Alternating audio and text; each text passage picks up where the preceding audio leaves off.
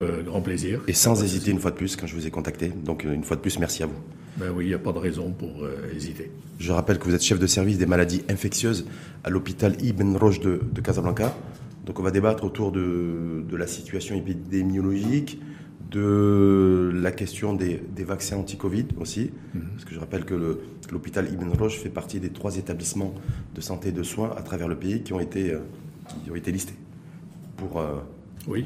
Les, essais cliniques, euh, les tests cliniques plutôt, plus précisément. C'est plutôt les tests. des essais cliniques. Essais, essais tests Voilà. Plus essais, cliniques. Essais cliniques pour déterminer et trouver un, vaccin. donc on va passer en revue à la fois la situation épidémiologique et à la fois les, euh, le retour du privé aussi dans, le, mmh. dans la boucle et avoir votre perception et votre regard analytique euh, là-dessus, sur, sur l'évolution de la situation sanitaire, juste pour commencer, votre, votre, votre appréciation des choses. Est-ce que vous faites partie de ces citoyennes et de ces citoyens qui se disent, euh, voilà, ça monte, ça monte, ça monte, ça monte, ça monte, et ça fait peur Écoutez, ça monte, euh, on le constate, ça c'est clair.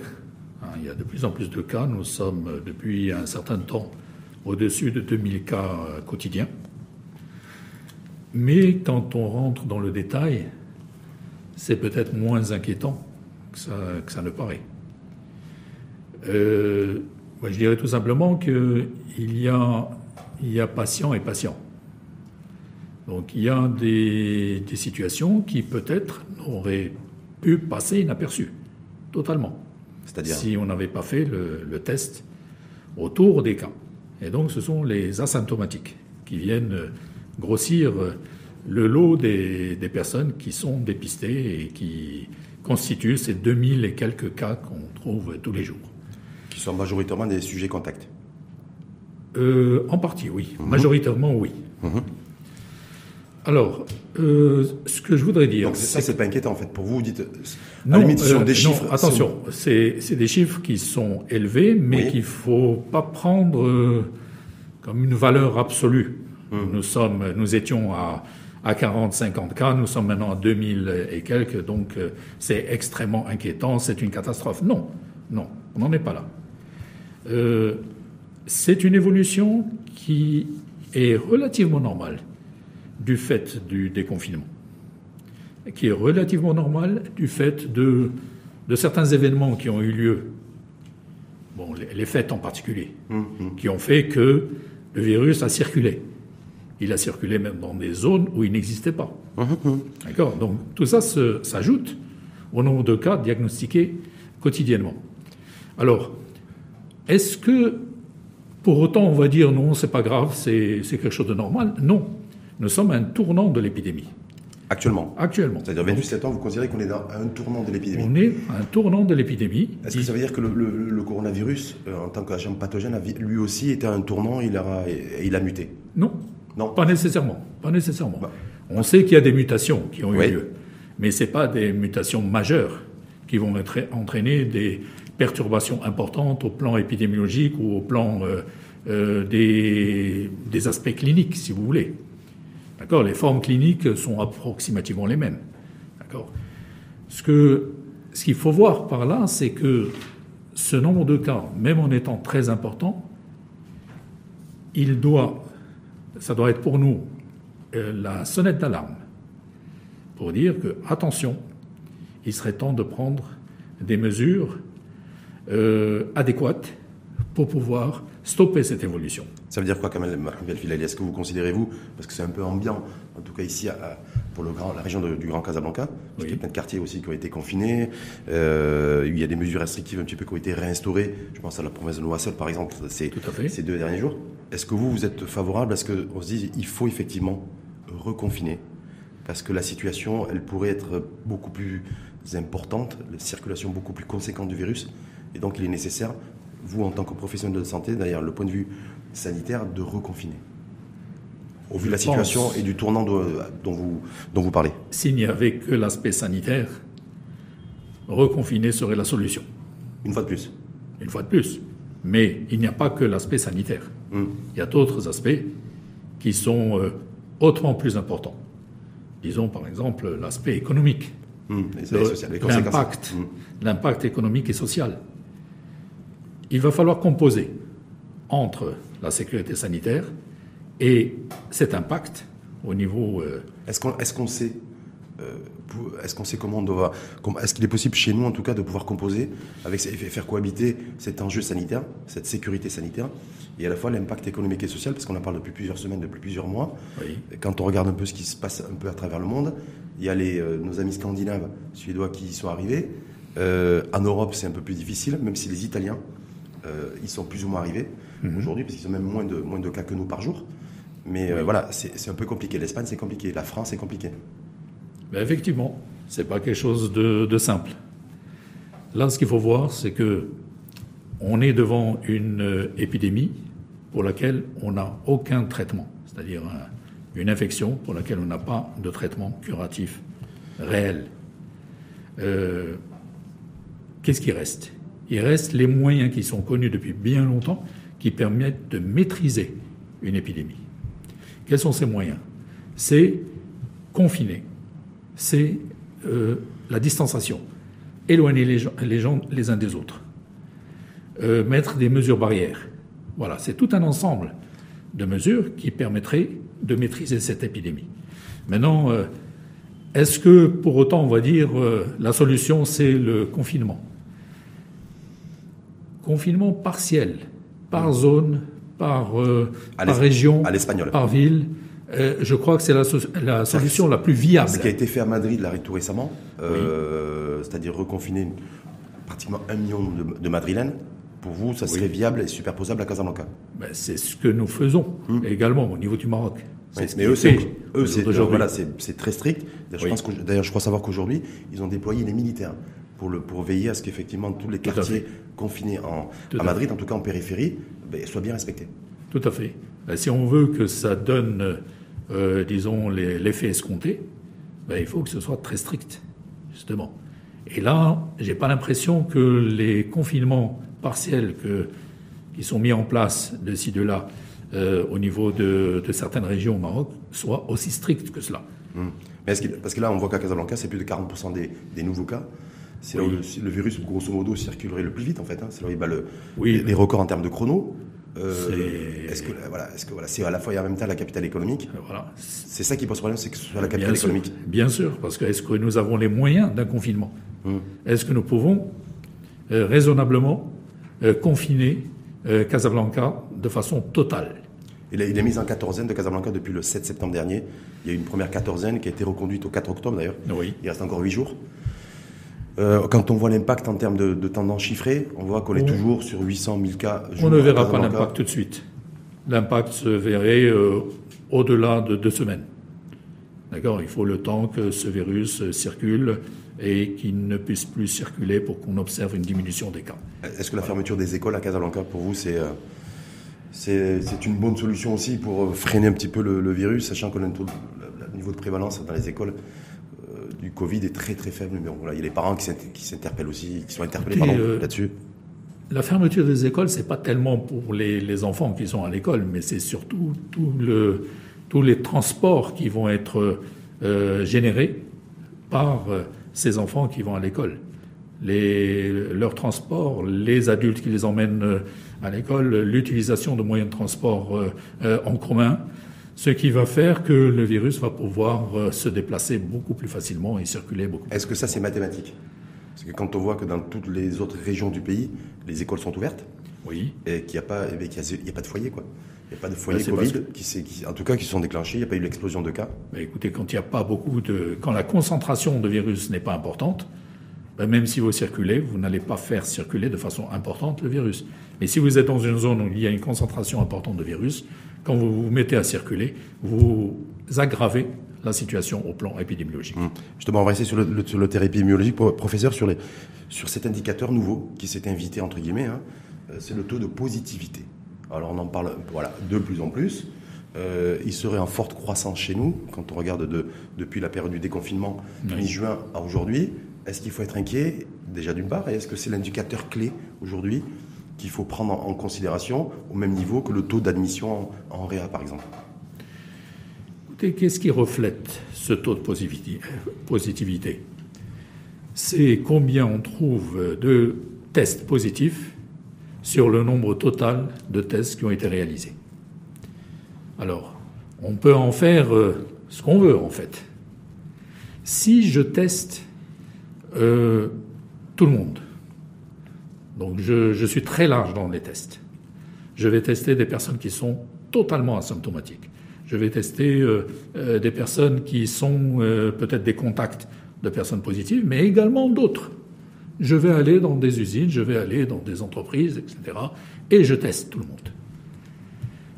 Vous augmentez le nombre de tests, mais vous n'augmenterez pas pour autant le nombre de cas positifs. Mhm. En tout cas, pas dans la même proportion. Et donc, vous aurez un taux de positivité qui va baisser. C'était le cas.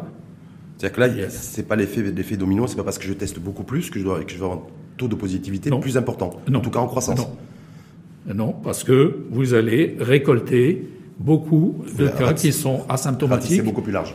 C'est beaucoup plus large. Vous allez vers des asymptomatiques, et dans les asymptomatiques, vous aurez ceux qui sont effectivement euh, euh, contaminés, mais vous avez aussi et, des personnes qui ne sont pas contaminées. Et vous en aurez peut-être beaucoup plus de non contaminés que de contaminés.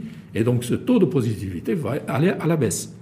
Par contre, si vous visez plutôt des personnes qui sont symptomatiques, d'accord?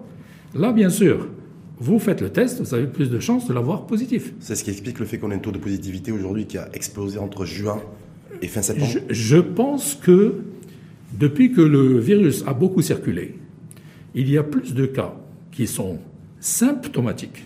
D'accord mhm. Et, et c'est ce qu'on voit dans les statistiques. On était arrivé à un moment donné à plus de 80% de personnes qui étaient asymptomatiques.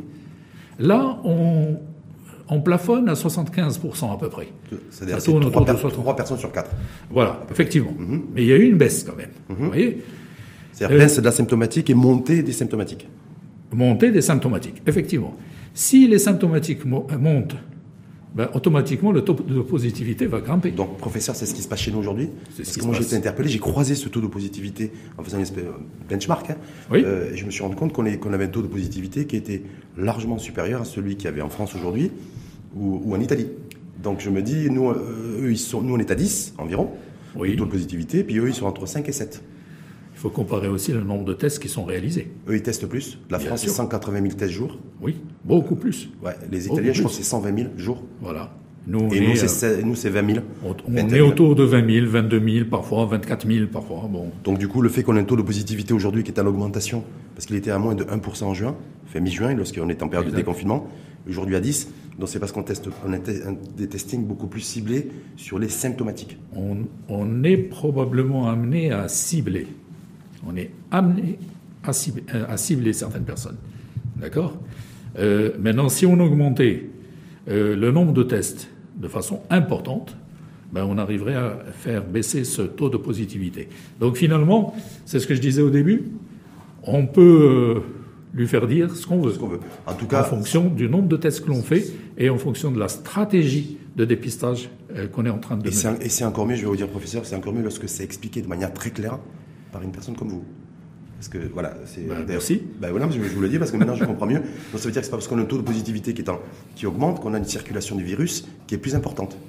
Pas nécessairement. Voilà, c'est voilà, pour ça que j'essaie de comprendre tous ces enjeux-là et pour essayer de bien m'essayer parce que je me dis mais pourquoi on peut avoir un taux de positivité chez nous qui est supérieur à des pays qui testent 5 ou 6 fois plus que nous quotidiennement? Je ne comprenais pas en fait. Je me dis, je vais. Eh, écoutez, j'ai vu dernièrement une émission euh, sur une euh, chaîne française où euh, on parlait des tests qui sont réalisés dans la rue. Mhm. Vous venez, vous, vous, attendez votre tour et vous faites tout votre venant, test. population générale. Voilà, tout venant. Eh bien, il y a des, des, personnes qui viennent se faire tester régulièrement. Mhm. Voilà. Donc il, est, il vient, il fait son test et il s'en va. Aucun symptôme, rien. Et celui-là va venir grossir le lot des personnes qui sont négatives. Et donc va venir faire baisser le, taux de positivité. C'est pour ça que dans ces pays-là qui ont été beaucoup plus touchés par le virus, plus on démultiplie en fait les tests de dépistage, plus on va avoir un, taux de positivité qui va, qui va être en décroissance. Exact. Voilà. Merci docteur. C'était important. Vous me qu'on va augmenter le, taux, le nombre de tests et parallèlement nous avons un taux de positivité qui augmente, là je serais inquiet. C'est pour ça, alors là, vous m'avez fait la parfaite transition, hein, euh, professeur Kamel Mahloum Filali, parce qu'il me dit, donc il y a le retour du privé, euh, de tout, en fait, du, du privé, c'est-à-dire des acteurs du système privé, euh, avec, avec les laboratoires privés qui, vont, qui sont amenés, en tout cas qui sont autorisés à, à opérer, à procéder à des tests de dépistage. Oui. Est-ce que ça, ça va effectivement, ou ça doit en tout cas permettre d'affiner notre stratégie, d'être beaucoup plus, beaucoup plus efficient dans le diagnostic des symptomatiques et euh, à partir du moment où tout ça va se mettre en route, même si on va avoir plus de cas tous les jours, on aura un taux de positivité qui va baisser. Et peut-être aussi un impact aussi sur le, ratio nombre, nombre de personnes atteintes du virus euh, par, euh, pour 100 000 habitants qui va aussi se réduire, parce que c'est un véritable enjeu aussi. Oui, moi je suis tout à fait favorable à, à ce que l'activité de dépistage aille vers le privé et de plus en plus vers le privé. Pourquoi? Parce que il y a des, disons, une activité de dépistage, elle peut avoir euh, plusieurs visées. Il y a la visée diagnostique. Là, on en a besoin devant des personnes qui ont des symptômes. Hum. Devant des symptômes qui sont compatibles avec la maladie, j'ai besoin de savoir si effectivement il y a Covid-19 ou pas. Hum. Et à quel niveau est la charge virale Pour éviter d'avoir les. C'est accessoire, mais bon, si on peut l'avoir, tant mieux. Hum. Euh, Deuxième visée, c'est euh, les personnes contacts. D'accord? Là, c'est tout le travail qui est fait autour des personnes euh, tout ce qui est traçage contaminées euh, et qui doit être réalisé par des structures, des structures étatiques en fait, pour pouvoir suivre ces personnes. Mais il y a le, disons également la, le dépistage a visé intérêt personnel. Et là, on peut y mettre beaucoup de choses. Il y a des gens qui qui n'ont pas de symptômes, qui n'ont pas de symptômes, qui n'ont pas été en contact avec quelqu'un de façon évidente, mhm. mais qui ont envie de savoir parce qu'ils ont un doute. Eh ben, pourquoi pas? Au lieu d'aller euh, au niveau des structures étatiques, euh, encombrer ces deux types de dépistage, à visée diagnostique et à visée de de tester les contacts, mhm. ben, ce serait bien de pouvoir avoir une autre voie pour le dépistage. Et là, je vois très bien le, secteur privé pour participer à cela. D'autant plus qu'il y a la proximité, mhm. c'est, qui est très importante. N'oublions pas également qu'il y a un besoin particulier de tests pour les personnes qui veulent voyager. Ça peut être un voyage à l'étranger, ça peut être un voyage euh, juste d'une région à l'autre au niveau du Maroc quand il y a euh, des, des, restrictions euh, de voyage. Il y a des personnes qui viennent vous dire, moi j'ai besoin d'avoir un test PCR pour que je puisse voyager. Donc une PCR négative lui permet de voyager. Pourquoi est-ce qu'il va aller encombrer une structure hospitalière mhm. pour ça? Voilà. Et est-ce qu'aujourd'hui, parce qu'on s'est vu que, on, sait que depuis enfin, pendant plusieurs semaines, c'était difficile d'avoir un rendez-vous pour un, un, RT-PCR par exemple, ou, ou, un test sérologique, est-ce que là, ça va être beaucoup plus facile, beaucoup plus simple, beaucoup plus réduit, avec des délais beaucoup plus réduits, euh, au-delà de la théorie, c'est-à-dire en pratique, professeur? Écoutez, en pratique, plus euh, vous aurez de laboratoires euh, privés qui pourront faire le test et et plus court sera le, rendez-vous. Mmh. Euh, c'est ce qui a été annoncé, c'est les souhaits d'ailleurs du ministère de tutelle, mais vraiment sur la réalité sur le terrain, c'est que pas beaucoup de laboratoires, il n'y a pas de véritable engouement pour les laboratoires privés qui en plus bon, ils nous donnent, effectivement ils nous autorisent à le faire, mais bon c'est conditionné, euh, plein de conditions, donc bon on n'a pas trop envie. En plus ça demande un, investissement euh, assez oui, important pour nous. Oui, c'est clair qu'il y a des contraintes. Il, y a il y a des contraintes et il faudrait que le laboratoire accepte ces contraintes et que qui que le ministère de la Santé puisse maintenir euh, un regard sur ce qui est fait et sur ses résultats, parce que c'est important également pour euh, la situation épidémiologique. En tout cas, pour vous, il faut nécessairement tester beaucoup plus euh, dans la situation dans laquelle nous sommes aujourd'hui, au niveau de l'épidémie, le 28 septembre Pour moi, il faut axer sur les, les personnes malades et sur les personnes contacts. D'accord. Voilà, ça c'est C'est-à-dire qu'on met, on met un peu de côté, entre guillemets, les asymptomatiques, où il n'y a pas de développement de forme, en tout cas, euh, je veux dire, critique ou sévère du virus, mais on se concentre sur les symptomatiques, avec qui ont des, qui ont des, des, des, des, euh, où, où, les, où, les, où les choses sont avérées, sont visibles en termes de symptômes, mais les sujets contacts. Même euh, parmi les contacts de personnes contaminées, mhm. j'irai tester également les asymptomatiques. Hmm. Mais là, je respecterai un certain délai par rapport au contact avec la personne malade. Hmm. D'accord Il ne faut pas le faire n'importe quand. Il y a un délai à respecter. Et si on respecte ce, délai, ben euh, ce dépistage euh, garde, disons, toute euh, sa force, si vous voulez. Hmm, et je voulais, avec vous, parce qu'on parle en tout cas au niveau de l'Europe, parce que je dis l'Europe parce que c'est pas loin de chez nous, d'un pic de l'épidémie, parce qu'il y a eu, il y a eu le, virus qui a beaucoup circulé tout le mois d'août mhm. et tout le mois de septembre, comme chez nous d'ailleurs. Euh, et puis là, on parle d'un pic atteint à la fin du mois de septembre, et avec la crainte aussi d'une deuxième vague dans les prochaines, les prochaines semaines, d'un croisement du virus d'une co-circulation du virus Covid avec le, virus grippal. Tout ça, c'est d'actualité, en, tout cas de l'autre côté de la Méditerranée. Est-ce que c'est des choses aussi, est-ce que c'est des sujets aussi de premier ordre chez nous? Bien sûr, on n'est pas, même si les frontières ne sont pas totalement euh, ouvertes, hum. euh, nous ne sommes pas isolés, loin de là. Donc euh, ce qui se passe ailleurs nous concerne. C'est-à-dire que nous... Si ça ne nous concerne pas directement aujourd'hui, au jour d'aujourd'hui, ben ça va nous concerner dans, quelques temps. Hein. Donc, Quand euh, eux, ils parlent de pic de croissance, c'est les chercheurs européens qui parlent de ça, les scientifiques. Euh, est-ce que nous, on est, avec les, vu, le, vu qu'on a franchi les paliers de 2000, 2200 cas, 2300 cas, 2500 cas jour, est-ce qu'on est aussi sur un pic ou pas? Alors tout à l'heure, vous avez parlé de, du nombre de cas en réanimation. Oui. Ben, je pense que là, c'est important d'y revenir. Oui.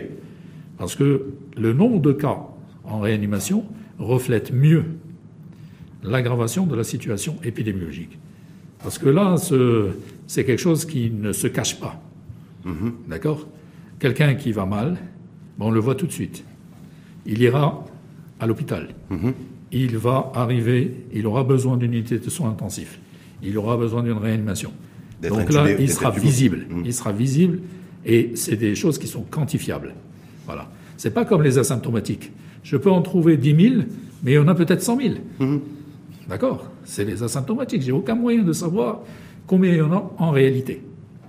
Par contre, les personnes euh, qui ont un certain degré de sévérité de la maladie, ceux-là, on va pouvoir les détecter facilement. Et les soigner, les traiter facilement aussi? Même s'ils arrivent dans un état, Shafak Tani, le, le, responsable du pôle anesthésie réanimation, euh.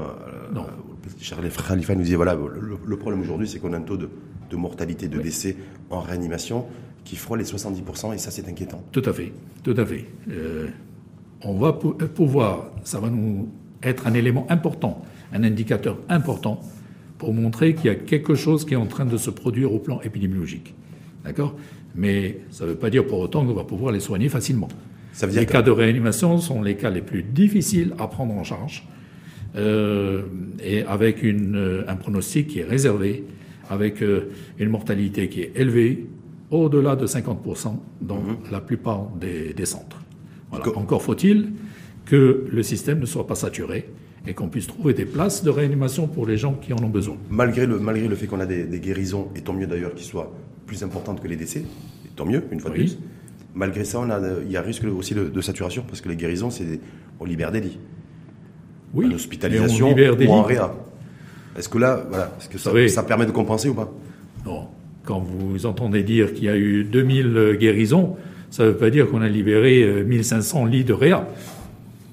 Ça veut hmm. dire tout simplement que des gens qui n'avaient besoin que de prendre certains médicaments et de rester isolés pendant un certain temps, ben ils l'ont fait, ils sont sortis. Hmm.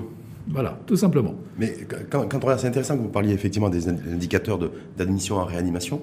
Oui. Euh, partout dans le, ne serait-ce que dans le pourtour méditerranéen, pour qu'on reste un peu dans la, au, niveau, de la région, les, les, admissions en réanimation sont en baisse, le nombre de décès sont en baisse, et alors que chez nous, le nombre d'admissions en réanimation sont en hausse, et le nombre de décès sont en hausse. On a l'impression qu'on est sur un schéma inversé de la courbe épidémiologique. Euh, dans notre pays, on a aussi une, une, augmentation des cas en réanimation. Oui, 30 cas par jour. Ah oui. Alors que ça baisse en France, que ça baisse en. Ah non, même en France, ça augmente. Oui, mais je veux dire, ils, on, est, on est sur des, ils sont sur des courbes. C'est-à-dire il y a beaucoup plus de cas Covid, mais il y a, de, il y a très peu de décès.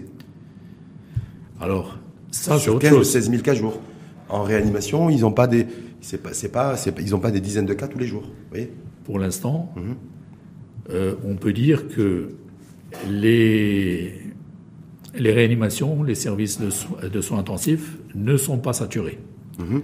Donc, quand ces services ne sont pas saturés, ils vont pouvoir délivrer disons, des soins de qualité.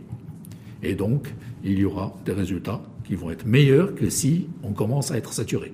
C'est clair, parce qu'il y a la saturation en nombre de lits, donc la personne vient, elle attend un lit, elle ne trouve pas ce lit, et donc elle risque de décéder avant qu'un lit ne soit libéré pour elle ce qui arrive de temps en temps, malheureusement. Mmh. Mais chez nous, on, est, on est loin de cette situation Ça arrive de temps en temps.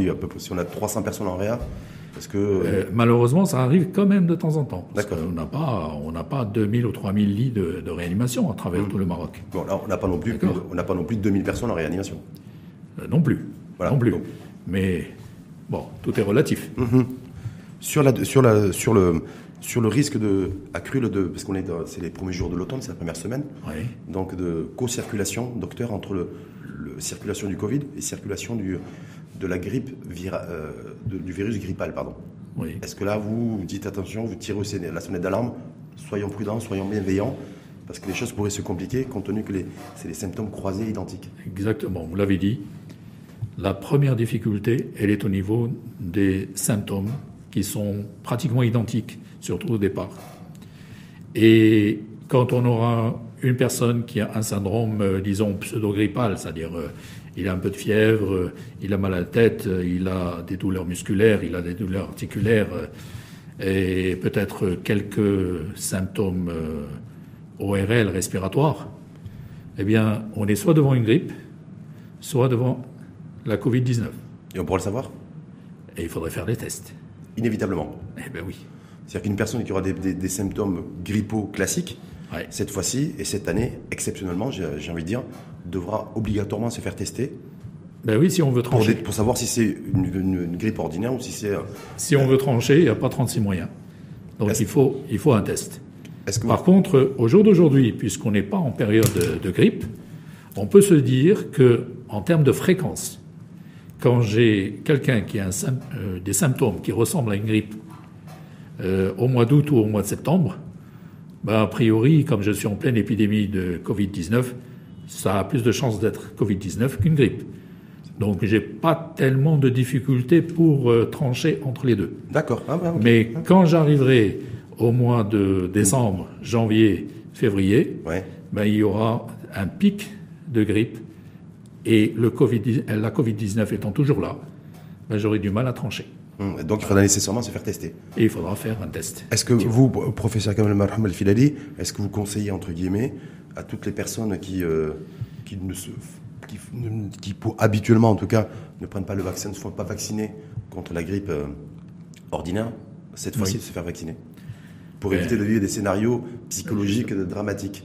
Justement, si euh, on vaccine plus de personnes, on va réduire le nombre de grippes ordinaires, oui, saisonnières, actuelles, euh, disons de, qui va arriver euh, à partir du mois de, disons, de fin octobre, novembre, décembre, janvier et février. Ça va permettre de réduire ce nombre de, grippes saisonnières. Et donc, euh, ça permettrait de diagnostiquer plus facilement la Covid-19. D'accord. D'accord, parce que la proportion relative de Covid-19 restera importante par rapport à la grippe, parce qu'on a vacciné beaucoup de monde. En tout cas, le, vaccin anti-grippe ordinaire, euh, grippe saisonnière, n'apporte aucun, ne renforce pas le système de défense face au Covid. Non, du tout. Du, tout. Ça, il faut bien C'est clair. C'est pas pour euh, faire face au Covid qu'on va euh, vacciner les gens contre, la grippe. Hum. Non.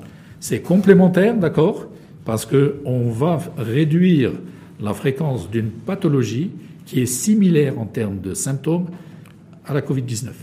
très bien. Ben, justement, c'était du, vaccin grippe ordinaire. Euh, on va passer au vaccin Covid. Oui. Essais cliniques.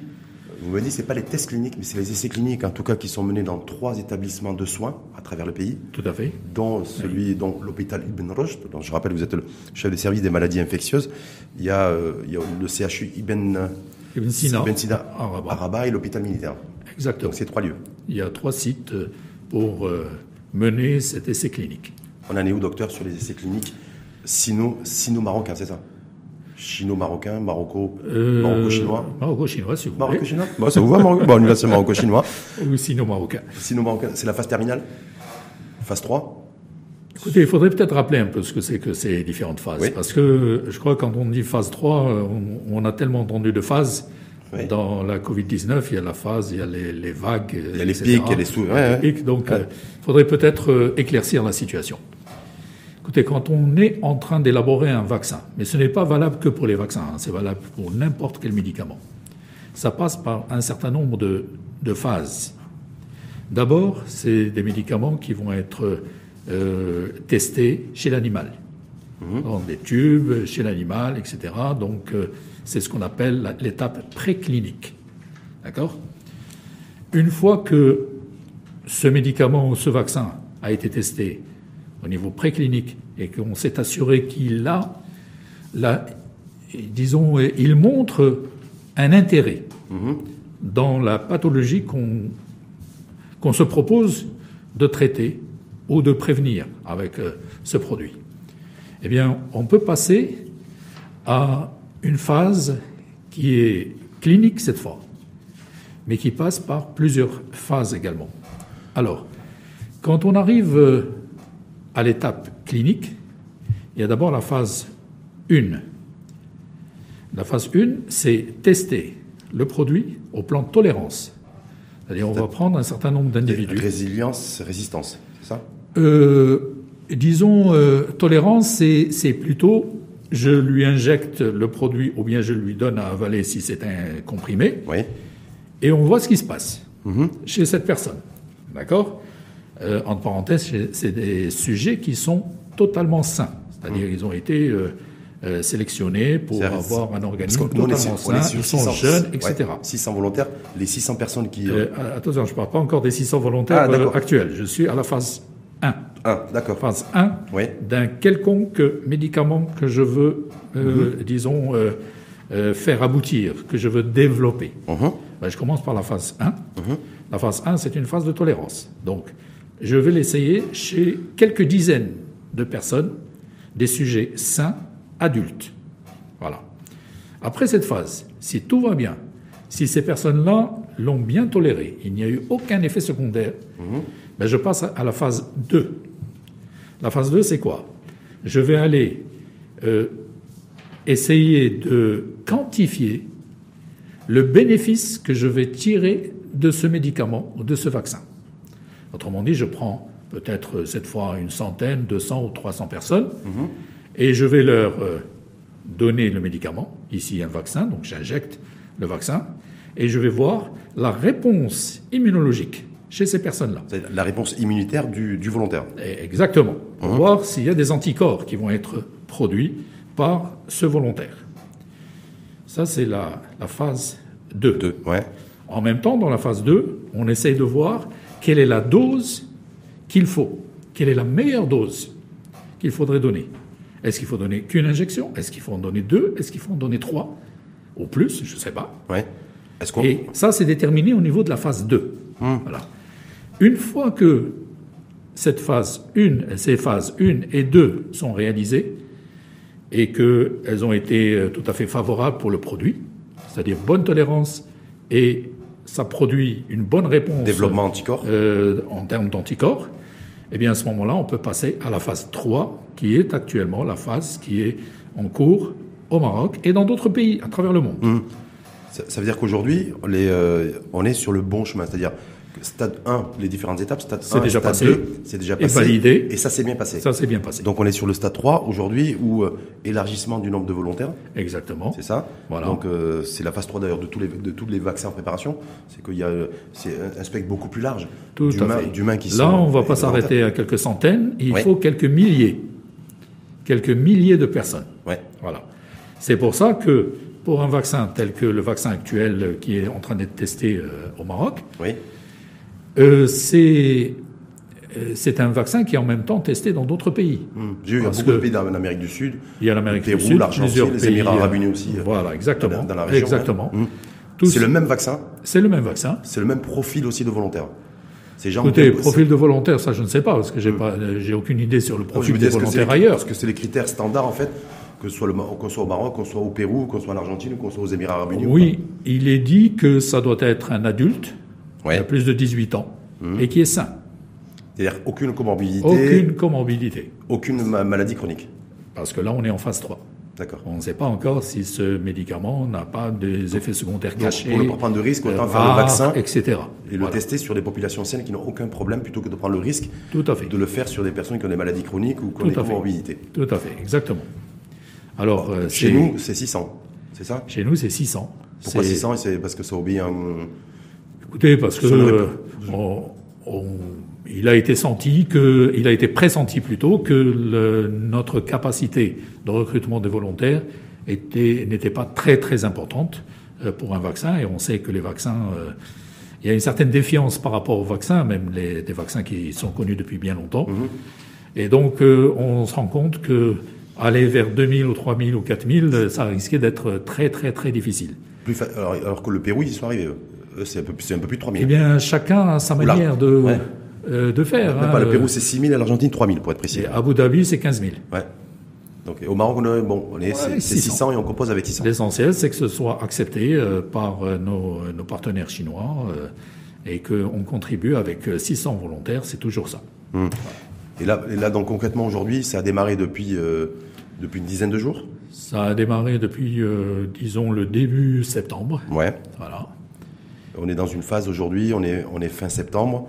Est-ce qu'on peut commencer à voir déjà les prémices de, de, premiers résultats, entre guillemets, de premières tendances, ou il va falloir attendre le fin octobre? Il faudra attendre. faudra attendre. Là, je ne peux rien vous dire pour l'instant, parce que c'est juste le début uh-huh. de, de ce protocole. Euh, ce que je peux vous dire, c'est que ce sont deux injections.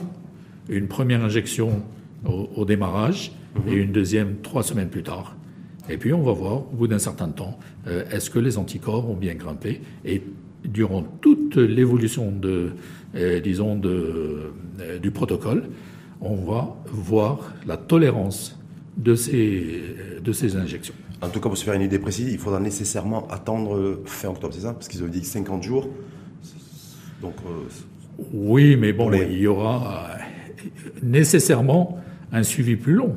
Mhm. Nécessairement, parce qu'on suit aussi des effets indésirables qui, sont, qui sont, probables. Au bout d'un mois, au bout de deux mois, au bout de trois mois peut-être, il faut se faire une idée, même sur. Euh, on ne va pas se faire une idée juste sur le court terme, il faut le moyen terme également. Mhm. Ça aussi, c'est important. Ça veut dire qu'on risque d'aller au-delà, de, bien au-delà de fin, de fin octobre. Oui, novembre, décembre, parce qu'il y a cette date butoir, chacun, vous avez vu, il y a une compétition mondiale pour trouver le, le, fameux, le précieux sésame qui est le vaccin. Donc chez nous, voilà, le vaccin maroco-chinois, de toute façon, il faut l'attendre au moins la fin de l'année, minimum. Je dirais vraiment c'est un minimum, si on a de la chance, ce sera à ce moment-là, mais bon, ça risque d'être même au-delà de, décembre. Hmm. Donc, donc pour l'instant, donc en fait, c'est une, une, un stade 3 euh, qui, bah, qui va durer, qui va s'inscrire dans le, dans le temps, et c'est pas la peine de, faire des spéculations, de se dire, même s'il y a des bons résultats et qu'il n'y a pas de cas d'effets secondaires graves, je crois souvent savoir que quand on détermine un vaccin, il y a toujours les effets, des effets induits, des poussées de fièvre et autres. Euh, mais voilà, dans le cas précis, s'il n'y a pas d'effets secondaires graves, quoi qu'il en soit, il faudra être prudent et patienter encore, encore un peu. Certainement. Certainement, je pense que là, pour euh, ce vaccin, on aura à attendre encore un, moment. Mais bon, c'est pas le 2021 2021, oui, probablement. Hum? Probablement. Et euh, donc là, aujourd'hui, on disait tout à l'heure, c'est le CHU Ibn Sina de Rabat Ibn Rojd de, donc de Casablanca aux officiers, oui, en tant que chef de service des maladies infectieuses, et l'hôpital militaire de, de, Rabat. Si, oui. Là où l'hôpital euh, Ibn Rojd, ça se passe comment? Ça demande une organisation spécifique, un peu particulière? Écoutez, c'est une organisation qui est spécifique à cet essai clinique, d'accord qui doit être, euh, qui doit se faire en dehors de toute intrication avec l'activité euh, de santé traditionnelle. Donc c'est une activité qui est tout à fait à part. Mhm. avec une équipe euh, qui a été formée pour cela, avec, euh, euh, disons, une structure qui a été mise en place spécialement pour cet essai clinique. Ce que j'ai bien, si j'ai bien compris, c'est 200 volontaires par structure. Oui, tout à fait. Donc il y a 200 Ibn Roche, 200 Ibn Sina à Rabat et 200 à l'hôpital militaire de, de, Rabat. Tout à fait. Ils sont sous surveillance médicale H24 H24, oui, ils sont en Chez vous, même chez eux euh, même chez eux, ils, ont un contact téléphonique. Ils peuvent euh, contacter le médecin qui les a examinés la première fois à tout moment du jour de la nuit À chaque fois qu'il y a un, souci, ben, ils peuvent appeler, se renseigner sur euh, disons, euh, leur, euh, quelque chose qui est arrivé, s'il a un petit peu de fièvre, s'il a un petit... C'est déjà, déjà, arrivé là depuis quelques jours Des choses banales qui n'ont pas vraiment nécessité d'appel téléphonique de nuit, en tout cas. D'accord. D'accord. En tout cas, Mais en tout cas, on les revoit, on les revoit même physiquement, de façon régulière. Et jusque-là, tout se passe bien. Voilà. Et sûr, parce que des fois, je ne vais pas dire que c'est bien placé ou mal placé de parler d'argent, mais on sait que très bien que sur les tests vaccins à travers le monde, il y a toujours une indemnité, un barème aussi qui est fixé. Donc chez nous, est-ce qu'on peut avoir une idée de les 600 volontaires chez nous, indemnité de pour voilà non, il y a volontaire au, C'est des volontaires, il n'y a pas il y a, il y a aucune indemnité de prévue. D'accord. D'accord. Sinon, euh, euh, s'il y a des, des, moyens de transport à payer, s'il y a des choses euh, pratiques à payer, des dédommagements, là oui, mais il n'y a pas d'indemnité particulière prévue dans le cadre de cet essai. On, peut avoir une idée un peu de la, ne serait-ce qu'au niveau peut-être de, de la motivation de ces volontaires? C'est la citoyenneté, c'est le patriotisme, c'est, je sais pas, qu'est-ce que... Écoutez, ça, ça, ça, dépend des personnes. Ça dépend des personnes. Mais je peux vous dire que c'est pas que le volontariat, euh, et disons dans ces histoires d'essais cliniques, on sait depuis longtemps qu'au Maroc, nous n'avons pas, euh, c'est pas dans les mœurs, si vous mmh. voulez. Nous avons des difficultés à obtenir des volontaires, que ce soit dans cet essai ou dans d'autres essais. Euh, le citoyen marocain a toujours l'impression qu'il est pris pour un cobaye, alors que ce n'est pas du tout le cas. Le, les précautions qui sont prises sont des précautions draconiennes. Les précautions qui sont prises sont euh, d'ordre éthique déjà. Mmh. Il faut déjà que le protocole passe, au niveau d'un comité d'éthique et qu'il ait eu l'approbation de ce comité d'éthique. Il y a également euh, l'assurance que toutes les données restent anonymes. Et donc euh, là, il y a... les données du volontaire, sachant que même l'identité même du volontaire est anonyme. Reste, c'est Alors, elle est anonyme pour la recherche mais elle n'est pas anonyme pour les médecins. Hum. Les médecins, il ne faut pas oublier qu'ils sont liés euh, par le, le secret, médical. Euh, hum. Et donc euh, là, on est obligé de savoir que c'est Monsieur X qui est devant nous, j'ai son dossier avec son nom, etc. Mais les données qui vont être transférées, qui vont être, disons, analysées, c'est des données qui sont complètement anonymes. C'est pour ça que d'ailleurs, parce que je vois sur, sur les 600, en fait, autant donc ça a été divisé par 3 sur les trois sites, donc 200 par, par site, euh, Ibn Sina Rabat, Ibn Roche, Casablanca et hôpital militaire de, de Rabat, et en même temps, les, les 600 ont été divisés par deux pour, d'un côté, ceux qui ont reçu le, un placebo, oui. et d'autres qui, euh, qui ont reçu le vaccin. Oui, tout à fait. Pourquoi avoir fait le distinguo entre 300 à qui on injecte le vaccin, et c'est clinique, mmh. et 300 à qui on injecte le, à qui on, en fait, on, on, on introduit un placebo Écoute, euh, là, c'est tout l'intérêt de cette phase 3. Dans une phase 3, il y a un groupe qui reçoit le médicament qu'on est en train de tester et un groupe qui reçoit quelque chose qui ressemble. On n'a aucun moyen de savoir s'il prend là, le vaccin ou quelque chose qui ressemble au vaccin mais qui n'est pas le vaccin. Alors je m'explique. Les uns prendront le vaccin complet, c'est-à-dire euh, le, vaccin avec toutes ses composantes, avec euh, tous les adjuvants qu'il y a dedans, etc., toutes les choses qui composent ce vaccin. Mhm. Et l'autre groupe prendra la même chose et il manque que l'élément qui va induire les anticorps. Et ça, ça, ça, ça permettra quoi? Ça permettra de voir effectivement l'efficacité du développement l'émergence d'anticorps? C'est très important pour l'efficacité déjà. Uh-huh mais c'est encore plus important pour la tolérance. Parce que si on veut montrer que le vaccin n'induit pas des effets indésirables euh, de façon euh, fréquente, mais il faut un comparateur. Le comparateur, c'est quelque chose qui est identique, mais qui ne contient pas l'élément vaccin, si vous voulez. Mmh. Donc ça permet en fait d'avoir d'être très précis dans la réaction. C'est ce qu'on appelle le placebo. placebo. C'est l'effet placebo. Hum. L'effet placebo, ça vient de quoi? Ça vient du fait que euh, je peux très bien vous dire, euh, voilà, je vais vous donner un médicament. Il est, il est très bien. Ben, vous le prenez, vous allez vous sentir mieux. Mais au passage, il y a un collègue qui va vous dire attention, celui-là, moi je l'ai pris l'autre jour, il m'a fait très mal. Vous le prenez quand même. Au bout d'un certain temps, vous allez commencer à chercher ce que vous a dit votre collègue. Vous allez commencer à sentir certains symptômes. Pourquoi? Parce qu'ils ont été induits psychologiquement par votre collègue. Mmh, mmh, mmh. Et puis vous allez les rapporter. Or, peut-être que moi je vous ai donné le placebo et non pas le vrai médicament. C'est pour cette raison que vous avez, euh, je crois savoir que sur les 600 volontaires, en tout cas au Maroc, donc les 300 qui, euh, qui vont, qui se vont injecter le vaccin direct dans son intégralité et les autres qui se vont injecter le, placebo, le placebo, ça reste anonyme. Ça reste tout à fait anonyme. C'est pour cette raison-là. C'est pour cette raison, parce qu'il ne faut pas induire, euh, disons, un effet d'interprétation. Mm-hmm. Et je vous dirais même plus, c'est un essai contre placebo en double aveugle. Ça veut dire quoi, double aveugle? Ça veut dire, moi, en tant que prescripteur, je suis aveuglé, je ne sais pas ce que j'ai donné. pas l'identité. Hmm. Et le receveur, c'est-à-dire le volontaire, lui aussi, il est aveugle. Il ne sait pas ce qu'il a reçu. C'est ça le double aveugle. Donc c'est ce qui permet en fait de tirer des conclusions, j'allais dire médicales et sanitaires. Il peut pas dire euh, j'ai mal parce que j'ai eu le vaccin.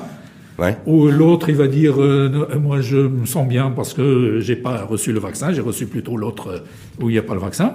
Donc personne ne sait ce qu'il a reçu et on va voir les conséquences. Est-ce qu'il va y avoir des effets indésirables? Est-ce qu'il va y avoir une réponse immunitaire? Est-ce qu'il va y avoir des choses qui ne sont pas prévues, etc., qui ne sont pas prévisibles? Et on va analyser à la fin, pas juste sur les 600 euh, qu'on a eu au Maroc, hein, mmh. ce sera les 600 du Maroc, plus les 15 000 euh, d'Abu Dhabi, plus les 1000 et quelques ailleurs. du Pérou, d'Argentine, etc. Ce seront des milliers de volontaires qui vont être analysés et ce seront vaccin contre placebo. Et donc là, vous aurez plusieurs milliers qui ont reçu le vaccin, plusieurs milliers qui ont reçu le placebo, et ça va nous permettre d'avoir une idée plus claire sur l'intérêt du vaccin. Est-ce que ça pourrait permettre aussi, Kamal Marham El-Filali, et ça pourrait être intéressant que ça parte du Maroc d'ailleurs, aussi parce que l'OMS considère aussi euh, qu'il pourrait, j'ai bien dit qu'il pourrait, donc j'emploie bien le conditionnel, pas y avoir un virus anti-Covid, mais des virus anti-Covid, euh, selon les régions, selon les systèmes immunitaires, selon les continents, selon les climats. Voilà. Est-ce que du coup, là aussi, on va essayer peut-être d'affiner les, recherches et les résultats sanitaires et qu'on pourrait effectivement aussi avoir déjà une, un élément de réponse, pas qu'immunitaire, mais un élément de réponse d'un autre ordre Tout à fait. Euh, je vous dirais que déjà, il y a des choses qui sont rassurantes à l'échelle euh, épidémiologique mondiale. le virus a subi des mutations. Mmh. Depuis qu'il est apparu euh, en Chine, il a subi de multiples mutations. Mais ces mutations sont minimes et elles laissent toujours des zones inchangées au niveau du virus qui peuvent être, euh, disons, le point de départ de l'élaboration d'anticorps et donc euh, pour élaborer une immunité protectrice. Alors euh, maintenant, ça nous rassure au plan fabrication d'un vaccin. Mmh. Bon, a priori, on n'est pas dans le, le schéma d'un vaccin qu'il va falloir changer à chaque fois comme ce qui est le cas avec la grippe. Grippe ordinaire. C'est sûr Pour l'instant. Je dis bien pour l'instant. Il y a des chercheurs américains, je crois à Houston, j'ai lu ça ce week-end, qui disaient qu'effectivement ce Covid aussi pourrait, j'ai dit bien une fois de plus, pourrait s'adapter aussi aux mesures barrières. Donc contournerait en fait les, euh, ce qui l'empêcherait de circuler. Et euh, voilà, et qui fait, et qui fait qu'en fait il pourrait. Euh, ça, pour l'instant, on ne sait pas. Ça reste du, du domaine des hypothèses. Mmh. Mais euh, c'est très important de, tester un vaccin au niveau du pays même, pour plusieurs raisons. C'est vrai que peut-être qu'il y a une souche qui est un petit peu différente des autres et qu'on n'aura pas la même euh, réponse, peut-être, hein, j'en sais rien. Mais il y a aussi la, disons, l'hôte. Est-ce que notre, notre génétique, hum, notre patrimoine génétique, notre patrimoine génétique, est-ce qu'il n'est pas un petit peu différent? Hum des autres patrimoines génétiques et que chez nous, dans nos populations, est-ce qu'on aurait une réponse immunitaire moins bonne ou plus importante euh, vis-à-vis de, du, Parce que disons, de ce la virus? La question est posée depuis sept mois et personne n'est en, capacité de répondre aujourd'hui. À l'échelle planétaire, on l'a bien vu que le Nord, que les pays nord, nordiques, donc les pays les plus riches, grosso modo, euh, étaient les pays où le virus a le, le plus circulé, où il a été le plus mortel. D'accord. Contrairement aux pays du Sud. Si on devait couper la, la carte du monde en deux. Oui. Donc de dire effectivement peut-être que le continent africain, vous vous rappelez Et là, il y a un facteur qui est très important, c'est l'âge. L'âge des populations. Hmm. Les, populations sont beaucoup plus âgées. Les personnes sont beaucoup plus âgées. Euh, au sud, elles sont moins âgées. Mais Kamal Mahmoud El est-ce que vous écartez, vous, totalement, de revers de la main, la possibilité d'avoir, euh, je ne sais pas, que émerge dans les prochaines semaines, euh, un vaccin, en fait, Covid-19 qui soit adapté à nous et aux populations du continent et qui ne soit pas forcément adapté aux populations européennes ou aux populations d'Amérique de, des Amériques entre guillemets. Je sais que c'est prématuré, mais est-ce que c'est quelque chose aussi? Est-ce que c'est fou de le dire? Ou c'est aussi une probabilité probable? Ce n'est pas fou de, le dire, mais bon, euh, on espère que ça va pas être le cas, parce que sinon, après, il va falloir un vaccin pour chaque continent. Hum? L'OMS ne l'écarte pas. Oui, oui, tout à fait. cette hypothèse. Ce n'est pas fou de le dire, mais on espère que ce n'est pas le cas. Et une des raisons pour pourquoi on teste ce, euh, ce vaccin euh, chez nous, c'est également pour avoir une idée sur l'immunogénicité, c'est-à-dire notre capacité la, capacité de nos populations à élaborer des anticorps lorsqu'ils sont mis en contact avec ce vaccin. Parce qu'en plus, on n'a pas comme indicateur, euh, on peut peut-être regretter d'ailleurs qu'il n'y ait pas eu de grande enquête de dépistage en fait sérologique, parce que le, sérologique permet de savoir si, quel est le nombre de personnes qui, qui a, ou qui auraient été infectées par le, le virus, savoir s'il a été incapable de développer des anticorps. On aurait pu avoir cet instrument comme baromètre, non? Oui, on a déjà euh, quelques, une donnée du ministère de la Santé hum qui montre que la, la prévalence euh, de cette, euh, disons, de la, la séroprévalence hmm. anti-Covid-19 reste quand même assez faible. 0,7. de l'ordre de 0,7%. Donc voilà, vous êtes déjà hmm. au courant de. Oui, oui, mais je que c'était sur les 85 000 dollars de sang. Mais, en plus, euh, voilà, donc on ne peut pas l'analyser comme ça, mais c'est déjà un chiffre qui est bas, hmm. qui nous met très loin derrière l'immunité de groupe. Hum, très, Donc si on attendait, si on attend l'immunité de groupe, l'immunité collective, ben on en est loin. Hein. Il n'y a que la Suède qui a réussi, a priori. Réussi, et un peu les Pays-Bas. Euh, bon, avoir 35 euh, ou 40 de la population qui n'a pas encore réussi. Hein. L'immunité collective avec 35-40 la, la, Suède a pris le pari hum, de l'immunité sur l'immunité euh, collective. Elle continue sur cette voie. Hum. Ben, on va voir ce que ça va donner. Mmh. On comptera à la fin. Et sur le, parce qu'il y a eu aussi le, donc ce vaccin maroco-chinois. Donc je le disais, mené toujours en, toujours en cours d'exécution en tout cas au niveau, au niveau Maroc sur les, trois sites Ibn Sina, les CHU Ibn Sina, Rabat, hôpital Ibn de Casablanca, l'hôpital militaire de, Rabat, mais il y a aussi un mémorandum d'entente qui a été ratifié par les décideurs euh, de, de notre pays avec l'université d'Oxford. Oui. Est-ce que c'est à peu près la même chose? Est-ce que c'est un peu différent? Est-ce que c'est complémentaire? Écoutez, pour faire simple, je dirais euh, c'est important de ne pas mettre tous ses œufs dans le même panier. Ah D'accord Ah bah oui, bah oui. Voilà. C'est quoi? C'est plus sage, plus raisonnable, justement en période de pandémie? sage, en période de pandémie, de miser sur plusieurs chevaux et de, de réussir à avoir quelque chose. Hum. D'accord? Bon, maintenant, est-ce que c'est la même chose? Vous me dites, euh, est-ce que c'est les mêmes vaccins? Non, c'est pas les mêmes vaccins. Le vaccin. Pas du tout le même vaccin. Pas du tout le même vaccin. Le vaccin chinois, c'est un vaccin qui fait appel à une méthode classique, très ancienne, de fabrication des vaccins. On prend le virus, on le tue, c'est-à-dire on l'inactive. Mhm. On le tue même deux fois. Pour, être sûr qu'il est, mort. Voilà. On le tue deux fois. C'est Arakiri deux fois. Quoi. Voilà.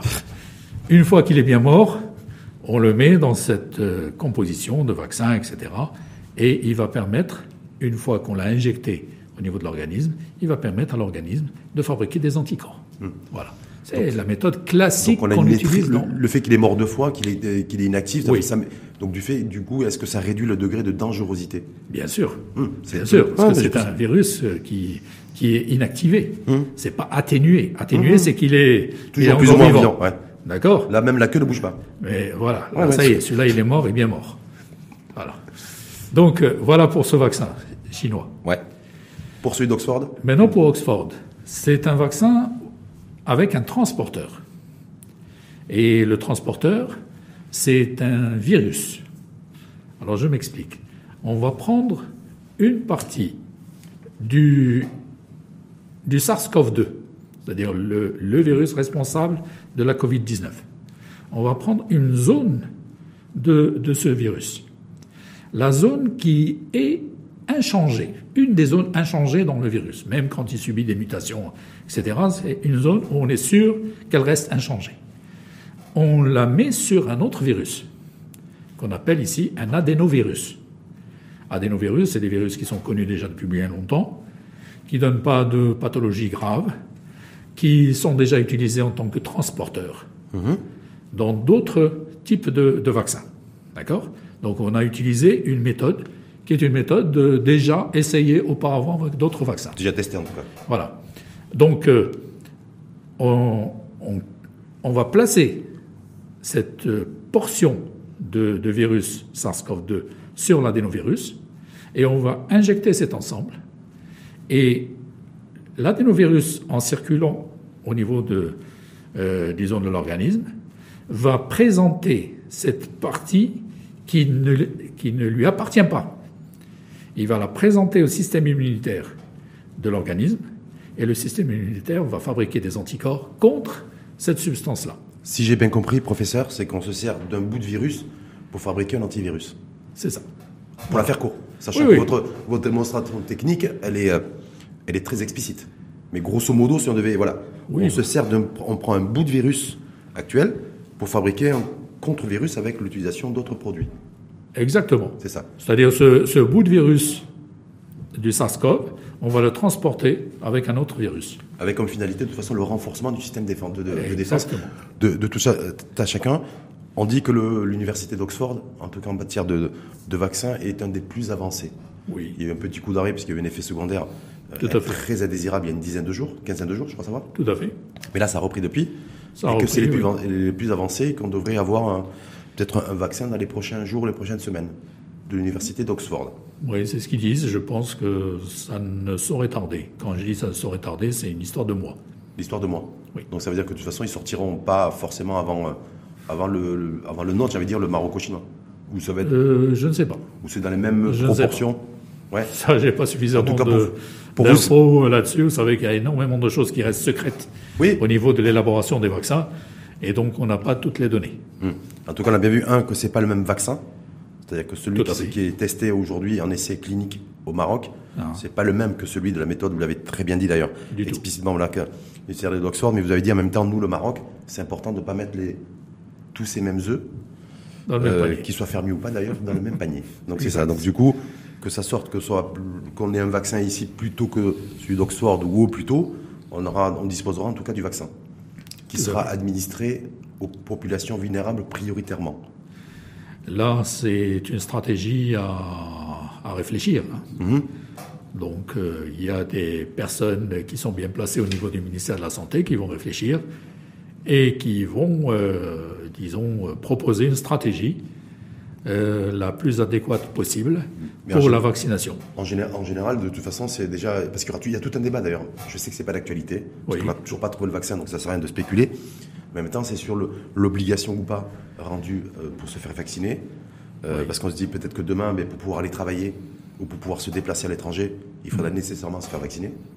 Peut-être. Ça, c'est les obligations. Je veux dire, je sais pas si on peut dire ça, mais les espèces d'obligations naturelles qu'il faudra. Oui, c'est clair que c'est des choses faire et avoir. Euh, mm. On va peut-être évoluer vers ces choses-là. Hein. Mm. Vous savez, quand, quand, on vous demande le test PCR pour voyager, ouais. Demain, ça peut être le ben, vaccin si vous dites non, euh, si vous dites non, ben vous, vous voyagez pas. Et c'est tout. Et peut-être qu'à partir d'ici quelques mois, une fois qu'on aura trouvé le vaccin, si on a envie de, de, de, de partir en week-end ou de se rendre à l'étranger pour des raisons X ou Y, il faudra nécessairement présenter une photocopie ou une copie originale du vaccin Covid-19. Peut-être, oui. Hmm. À ce moment-là, vous êtes en droit de ne pas vous vacciner, mais vous ne voyez jamais. Il y aura d'autres mesures de restriction, c'est ce qu'on dit. Voilà. Mais et, donc, en tout cas, juste pour conclure sur le, sur le vaccin anti-Covid, résultat dans les prochaines semaines? Euh, Première tendance lourde en tout cas? Disons dans les prochains mois. Dans les prochains mois, donc d'ici la fin de l'année en tout cas, d'ailleurs Oui, large, d'ici fin 2020. C'est aussi un premier test grandeur nature pour le Maroc, parce que c'est la première fois qu'on va co-fabriquer un vaccin. C'est euh, qu'on contribue à l'essai ouais. et qu'on a également euh, une autre idée avec les partenaires chinois, c'est un transfert de technologie et de savoir-faire et d'expertise. qui nous permettrait peut-être d'avancer dans le domaine de la vaccination, mhm. pas uniquement pour le Covid-19, mais pour, euh, de façon pour d'autres maladies virales, d'autres maladies. Donc ça veut dire qu'on peut mettre dans la boucle, parce qu'il y a déjà un laboratoire marocain qui est, qui est partie prenante de, ce virus. Oui. Donc ça veut dire que ce qui, serait intéressant, Kamal Mahmoud El Filali, et opportun d'ailleurs de, que l'industrie pharmaceutique dans son ensemble euh, dépasse le fait de, fabriquer, de fabriquer des médicaments pour le marché domestique, oui. et sur le terrain des essais cliniques et des tests cliniques pour des maladies virales et des maladies infectieuses. Effectivement, ce serait bien qu'on puisse euh, fabriquer nos propres vaccins, euh, nous-mêmes, comme, comme on fabrique beaucoup de médicaments déjà au Maroc l'industrie pharmaceutique marocaine nous permet quand même d'avoir un certain degré d'autosuffisance mhm. avec certains produits. Euh, ça, c'est très important et on a senti l'importance de la chose durant cette pandémie. Ah oui, on le, oui, on le voit encore. D'ailleurs, j'ai même encore appris que même les tests de dépistage, en fait, on était obligé de les importer, encore aujourd'hui. Malheureusement, on ne les produit pas nous-mêmes, on n'a pas les principes actifs et on fabrique Non, mais là, ça y est, c'est les choses... Oui, ça, ça, devrait se préciser dans les prochaines... J'espère pas les prochains mois, j'espère là les prochains jours. Non, c'est déjà réglé. C'est déjà réglé C'est déjà réglé, puisque vous savez que maintenant, il y a le, test PCR est, 100% marocain hmm. et qui est utilisé euh, au Maroc. Hmm. Bah, c'est fait qu'il y avait un, truc, parce que ça a mis du temps. Ça a mis un peu de temps. Il faut le temps de, l'élaborer, bien sûr. Autre dernière question quand même, le Filali. Est-ce qu'on sait sur le nombre de doses qu'on disposera au Maroc pour pouvoir vacciner nos compatriotes et concitoyens? Ou, le, ou pas encore, c'est trop prématuré Écoutez, moi je pense que c'est prématuré, mais il y a probablement déjà des négociations autour de ça. Hum, c'est important, c'est-à-dire moi je veux, j'aimerais au moins avoir 200 000, 300 000 doses, avoir euh, un peu plus. Bah, écoutez, c'est les, les, deals. Ça c'est les deals, hein, ça, ça se discute. Euh, entre, entre pays, entre compagnies pharmaceutiques, etc., et avec le ministère, et puis euh, chacun va se positionner avec les arguments qu'il a. Et avec nos partenaires chinois, ben, on a déjà l'argument euh, qu'on a contribué à l'essai clinique phase 3. Hum. Et dernière, vraiment, vraiment dernière question, de se dire, voilà, on va le, on va le coproduire, en tout cas on est partie prenante de, de, ce vaccin. Est-ce que si effectivement il est bon, c'est-à-dire qu'il est efficace, est-ce que pour autant le virus va continuer? Parce qu'il sera toujours là, je pense, le virus. À part s'il ferait comme le SARS-CoV-1 qui du jour au lendemain disparaît. Mais là, on n'en sait rien non plus. on a beaucoup espéré que ce virus disparaisse avec la chaleur, avec le beau temps. Avec, l'humidité, avec nous. Hein. mais euh, il est toujours là. Hein. Rien n'y fait, il est là. Alors moi, je pense personnellement qu'il va rester encore pour de nombreux mois avec nous. Qu'il va falloir, comme nous n'avons pas de traitement euh, curatif euh, radical, il va falloir faire jouer la prévention. Et dans la prévention, il y a les petites mesures, hein, les mesures qu'on met en œuvre de prévention, euh, etc., le masque, euh, la distanciation physique, l'hygiène des mains, etc. Ça, il faut toujours euh, l'utiliser. Mais le jour où on aura un vaccin, ce sera un autre élément de prévention qui est encore plus efficace Mais plus... Que, les, que les mesures qu'on met en œuvre actuellement. Ça sera, un vrai rempart au, virus. Ce sera un vrai rempart et ça, ça permettra aux gens, aux gens, de travailler. De travailler, de vivre et de sourire aussi. Ben, J'espère. Hein parce que j'ai vu, moi, des j'ai vu à Madrid des Madrilènes sourire même s'ils étaient reconfinés. En tout cas, une partie de. Oui, mais sourire, encore faut-il enlever le masque. Ah oui, oui. Ouais, oui, il y a des beaux sourires avec le masque aussi. Hein. Regardez, vous êtes en train de sourire. Hein? Oui, peut-être. merci, merci infiniment à vous. Je vous en prie. Professeur Kamel Mahloum Filali, chef de service des maladies infectieuses à l'hôpital Ibn de Casablanca.